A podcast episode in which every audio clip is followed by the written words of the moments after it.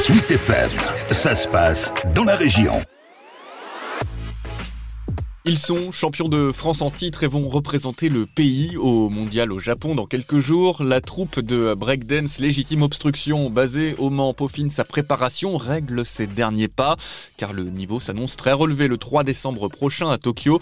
Mais déjà vice-champion du monde en 2008, les Sartois ont leur chance. Sekou Diagoraga, un des 12 membres de Légitime Obstruction. C'est vrai que c'est un honneur et voilà, on s'est donné l'opportunité de pouvoir représenter la France. Donc on va essayer de faire ça au mieux. C'est une certaine pression forcément parce que la France est une grande nation dans, dans, dans, le monde du breaking. Et du coup, voilà, ça fait euh, un bon moment qu'on travaille pour les championnats du monde, donc euh, depuis le mois de mai. Et euh, du coup, bah, on donne tout, on s'entraîne tous les jours quasiment, et voilà, on essaie de travailler au mieux quoi. Euh, ce qui va faire la différence, c'est beaucoup la cohésion de groupe parce que c'est un battle de groupe justement, donc euh, la cohésion sur scène se voit directement. Donc euh, ça, ça peut faire une grosse différence. Et puis après, ça va être l'énergie qu'on va dégager, ça va être les chorés aussi, l'originalité surtout aussi parce que c'est important de se démarquer de ce qui se fera. Et après les championnats du monde, les membres de la troupe Mancel commenceront la préparation en vue des Jeux Olympiques.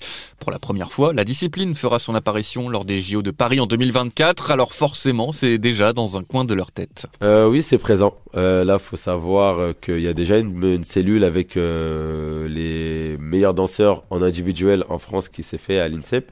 On a un membre de notre collectif qui en fait partie déjà, qui est Khalil Chaboni. Du coup, voilà, donc c'est déjà un peu ancré. Pour le reste de la compagnie, on fera les qualifications. C'est un honneur, bien sûr, on y pense parce que c'est, ça va être historique, quoi. Pour le milieu, forcément, c'est une très belle reconnaissance. Et l'apparition du breakdance au JO a pu surprendre certains, mais Sekou défend son art comme étant aussi un sport. Je prends le break un peu à l'image d'un sprint, où c'est les passages vont être très courts, mais très intenses. C'est généralement 40 à 50 secondes et c'est très très intense. Et en fait, on sollicite énormément euh, bah, tout le corps, toutes les articulations. Il faut être euh, gainé, il faut avoir de l'endurance parce que euh, actuellement les compétitions deviennent de plus en plus dures. C'est un sport par tous ses aspects parce qu'il faut avoir du cardio, il faut aussi avoir une bonne hygiène de vie. Donc pour moi, ça s'inscrit complètement dans le sport, mais il faut ne pas oublier aussi l'aspect culturel qui fait que ça reste un art avant tout aussi, et ce qui fait aussi la particularité de la discipline quoi. En attendant donc les JO, légitime obstruction s'envolera la semaine prochaine pour le Japon